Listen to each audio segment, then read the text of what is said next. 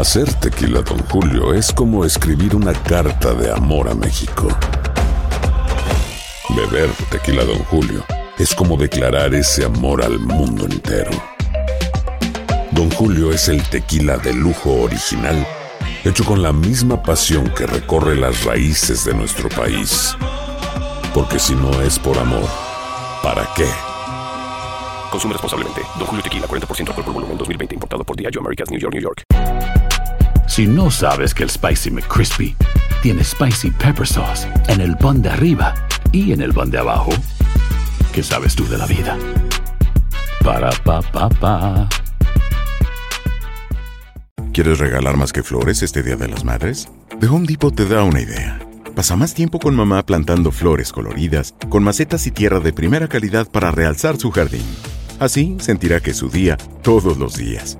Llévate tierra para macetas Bigoro por solo $8.97 y crece plantas fuertes y saludables dentro y fuera de casa. Recoge en tienda y sigue cultivando más momentos con mamá en The Home Depot. Haces más, logras más. Más detalles en homedepot.com diagonal delivery. Fantasmas, desapariciones, asesinos seriales, hechos sobrenaturales son parte de los eventos que nos rodean y que no tienen explicación. Enigmas sin resolver junto a expertos, testigos y especialistas en una profunda investigación para resolver los misterios más oscuros del mundo. Enigmas sin resolver es un podcast de euforia. Escúchalo en el app de Euforia o donde sea que escuches podcasts. Bienvenidos al podcast de Noticiero Univisión Edición Nocturna. Aquí escucharás todas las noticias que necesitas saber para estar informado de los hechos más importantes día con día.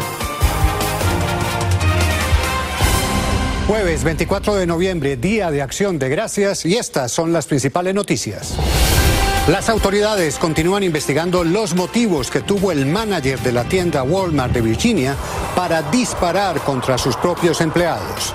Mientras los sobrevivientes dan gracias por estar vivos, les tenemos algunos testimonios. Cámaras del Aeropuerto Internacional de Ciudad de México captan a agentes de seguridad robando las pertenencias y hasta dinero de las maletas de los pasajeros. Y un estudio revela que los cocineros, los meseros y empleados de la industria de la comida rápida son los que más renuncian. Les diremos por qué. Comienza la edición nocturna. Este es su noticiero Univisión, edición nocturna, con León Krause. Muy buenas noches, les habla Félix de Bedut. Las autoridades continúan investigando los motivos que tuvo André Bing, el manager de la tienda Walmart, para dispararle a sus propios trabajadores.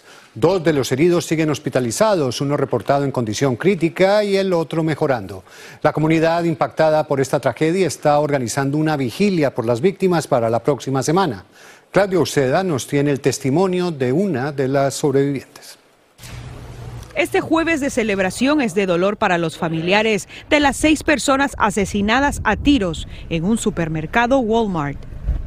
Mientras las autoridades investigan el motivo de la matanza en Chesapeake, Virginia, van conociéndose más historias dramáticas de sobrevivencia.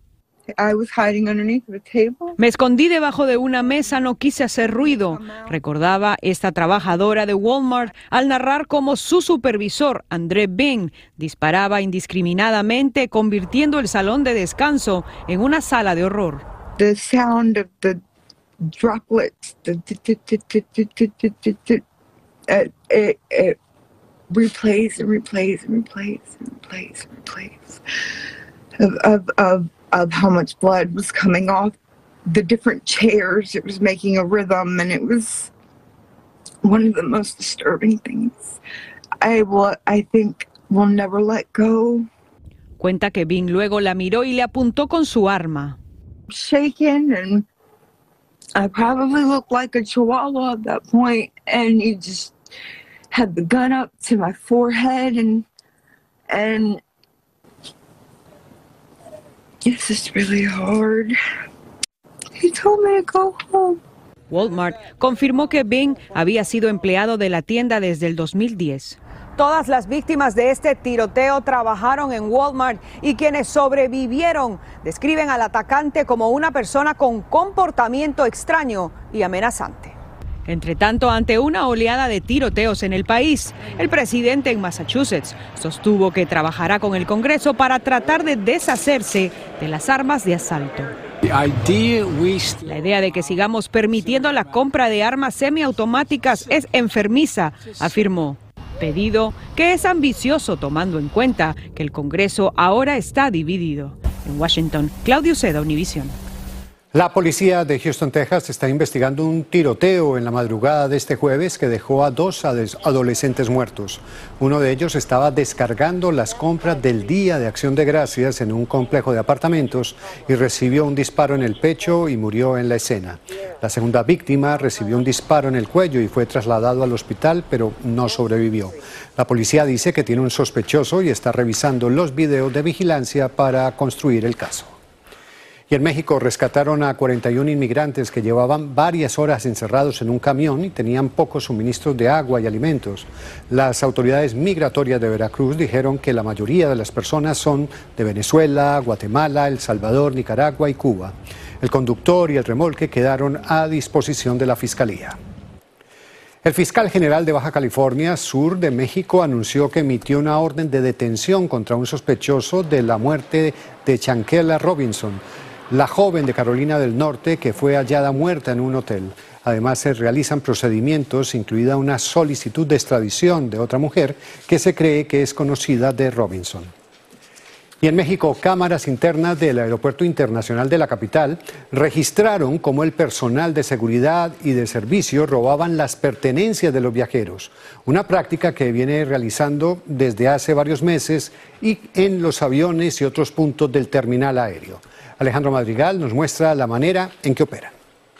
Son múltiples los robos que quedaron evidenciados al interior del Aeropuerto Internacional de la Ciudad de México a cargo de elementos de seguridad y trabajadores que manejan el equipaje.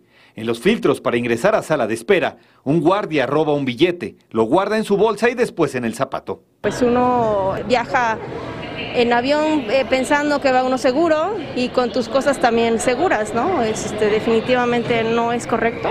Estos robos a cargo de elementos de las cinco empresas contratadas por el aeropuerto de la capital mexicana fueron registrados desde julio de este año, cuando la Marina tomó el control a petición del presidente Andrés Manuel López Obrador, quien reconoció estos delitos. Ya eh, también se tiene eh, identificado lo que se necesita atender. Aquí los trabajadores en tierra meten la mano en una maleta y sacan una bocina. Adentro del avión se ve cómo uno de ellos abre el cierre y mete la mano. Los viajeros piden se erradiquen estas malas prácticas y delitos que ponen en mal a México. Pagas por un servicio y esperas que dicho servicio sea bajo, la, bajo eh, diferentes reglas y leyes, ¿verdad? Son 2.500 cámaras que vigilan los movimientos de los más de 2.000 empleados que trabajan en el aeropuerto. Aquí se ve como una pasajera va al baño, detrás una mujer que minutos después se ve como porta la bolsa de la usuaria y toma un avión a Cancún. Llegando a su destino es detenida y la bolsa de vuelta. Que vean qué personal tienen, que les hagan perfiles de seguridad también, porque no es posible que personas que estén eh, robando, porque esa es la palabra, estén trabajando para ellos. Todos los empleados que fueron descubiertos robando fueron retirados escoltados de sus áreas de trabajo. Autoridades de este aeropuerto confirmaron a Univision que tienen conocimiento de estos robos, que los empleados son despedidos pero que no pueden presentarlos ante la autoridad porque los pasajeros deciden no denunciar. En Ciudad de México, Alejandro Madrigal, Univisión. Dos niños de 4 y 6 años de edad murieron en Illinois luego de caer en un estanque helado en los suburbios de Palatín. Los testigos aseguran que los dos pequeños estuvieron bajo el agua durante varios minutos hasta que buzos especializados comenzaron una frenética búsqueda. Ambos fueron llevados a un hospital donde perdieron la vida. Y también sin vida fue encontrada una mujer que según la policía se robó una ambulancia y la condujo hasta un río, dijo la policía de Charleston, Virginia. Elizabeth Reed era una paciente del Hospital General de donde se robó esta ambulancia. El cuerpo fue recuperado dentro del vehículo por un equipo de búsqueda y rescate. El incidente sigue bajo investigación. Univisión Reporta es el podcast diario de Univisión Noticias y Euforia en el que analizamos los temas más importantes del momento para comprender mejor los hechos que ocurren en Estados Unidos y el mundo. Me llamo León Krause. Quiero que escuches en el podcast Univisión Reporta. Óyelo a la hora que quieras y desde cualquier lugar por Euforia App o donde sea que escuches tus podcasts. Hay gente a la que le encanta el McCrispy y hay gente que nunca ha probado el McCrispy. Pero todavía no conocemos a nadie que lo haya probado y no le guste. Para pa pa pa. Cassandra Sánchez Navarro junto a Catherine Siachoque y Verónica Bravo en la nueva serie de comedia original de VIX, Consuelo, disponible en la app de VIX ya. Continuamos con el podcast de la edición nocturna de Noticiero Univisión. Junto con la inflación que padece el país, se sigue produciendo un fenómeno social y laboral que está generando preocupación. Las autoridades, porque miles de personas siguen renunciando a sus trabajos, incluso en cifras superiores a las del año anterior. Guillermo González nos tiene las estadísticas y nos dice cuáles son los trabajos a los que más se renuncia. Los trabajadores de comidas rápidas, los meseros y los cocineros son quienes más renuncian a sus empleos. Un informe reciente que cita estadísticas de la Oficina del Trabajo de los Estados Unidos revela que miles de trabajadores que se desempeñan en esas actividades son los más propensos a cambiar de empleo o simplemente a renunciar a sus puestos. María Victoria es mesera en un restaurante hispano de Miami. Eso debe ser muy personal, ¿no? Eso debe ser de acuerdo como al ambiente laboral, a lo que tú ganes. Para Yolanda, quien llegó de Nicaragua a trabajar en este restaurante, el trabajo es duro, pero es la fuente de su sustento. Por eso dice que no piensa renunciar. Sí, es un poco duro, pero ya uno se acostumbra a ese trabajo. Sí, pero bueno, usted sabe que hay que trabajarlo, hay que hacerlo. No hay de otra. Otros renglones de la economía como las ventas y los negocios registraron altos porcentajes de renuncias. El estudio indica que entre abril y agosto de este año cerca de 800 mil trabajadores de estas industrias dejaron sus trabajos, un aumento muy significativo comparado con el mismo periodo del año pasado, revela el estudio. María Victoria dice que atender al público no siempre es grato y que es un trabajo muy exigente. Dice que en ocasiones debe pasar varias horas trabajando de pie. Sí, dependiendo de tu horario, dependiendo tu, tu turno, el turno que te corresponda, tienes que estar para, si son de 6 horas, 8 horas, 12 horas. Según el estudio, las cinco industrias que más empleados han perdido son, en su orden, hotelería y comida, ventas y negocios, artes, entretenimiento y recreación, servicios profesionales de negocios y transporte y almacenamiento de mercancías. En Miami, Florida, Guillermo González, Univisión. A lo largo del país, varias aerolíneas han dejado de volar a los aeropuertos regionales pequeños. La Asociación de Aerolíneas Regionales informó que estos aeropuertos perdieron casi el 34% del tráfico de vuelos en 2022, en comparación con el 2019. Para los pasajeros, esto significa tarifas más altas, complicaciones en los horarios, más escalas y viajes más largos a los aeropuertos más grandes. Las autoridades de salud están preocupadas por la baja participación infantil para vacunarse contra una enfermedad altamente contagiosa y mortal. Aunque la pandemia ha sido una de las principales causas de esta situación, hay otros factores. Claudia Ramos nos dice de qué se trata. Un récord de 40 millones de niños no están vacunados contra el sarampión, lo que enciende las alarmas entre expertos de enfermedades infecciosas. Están un poco alarmados porque muchos niños dejaron de ser vacunados por la pandemia. Según informó la Organización Mundial de la Salud y los Centros para el Control y la Prevención de Enfermedades, solo el 71% de los menores han recibido la segunda vacuna, el nivel de inmunización más bajo desde el 2008. El esquema para dar esa vacuna del sarampión es al año y a los cuatro años el refuerzo. La pandemia por coronavirus no sería el único motivo por la falta de estas vacunas entre los menores, según los expertos. Los movimientos antivacunas han empezado a surgir, como sabemos, en los últimos años y han empezado a haber niños que ya no se tienen la vacuna. De acuerdo con los especialistas, se necesita que al menos el 95% de la población esté vacunada contra el sarampión para evitar una epidemia.